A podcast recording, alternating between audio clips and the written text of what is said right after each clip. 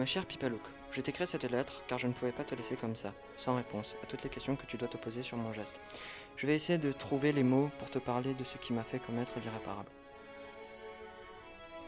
Sache, avant toute chose, que tous les moments passés ensemble ont été les meilleurs de ma vie. Je me souviens avec tendresse de nos cueillettes de camarines dans les montagnes et de nos parties de cache-cache dans les ruines. Heureusement qu'il y a eu tous ces instants. Notre enfance n'a pas toujours été facile, surtout à cause de l'alcoolisme de notre père. Les bouteilles d'alcool qui traînaient par terre, le frigo vide, ses excès de colère, et nous, au milieu de tout ça, on devait se débrouiller.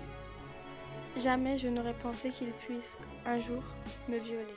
C'est vrai que ce jour-là, lors de ma confirmation, papa me regardait bizarrement. Je me suis dit qu'il devait être fier de moi, mais en fait, non. Ce soir-là, il est rentré brutalement dans ma chambre, t'a fait sortir brutalement et a abusé de moi. J'ai eu tellement mal. Comment a-t-il pu me faire ça À moi? Sa fille Je me souviens qu'il m'a dit Tu t'habitueras. Je n'ai jamais pu m'habituer. Je ne comprends toujours pas comment il a pu faire une chose pareille. Est-ce que c'est la faute de son alcoolisme ou de l'absence de maman? Ce qui est sûr, c'est que je ne parvenais plus à vivre avec ce fardeau.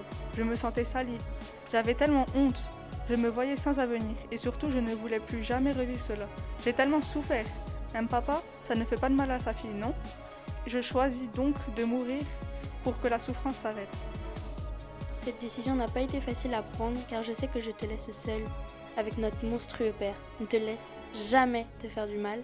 Sois forte et courageuse, confie-toi, des gens peuvent t'aider, surtout ne m'en veux pas. N'oublie jamais que de là-haut, je veille sur toi. Ta sœur qui t'aime, Ivalou.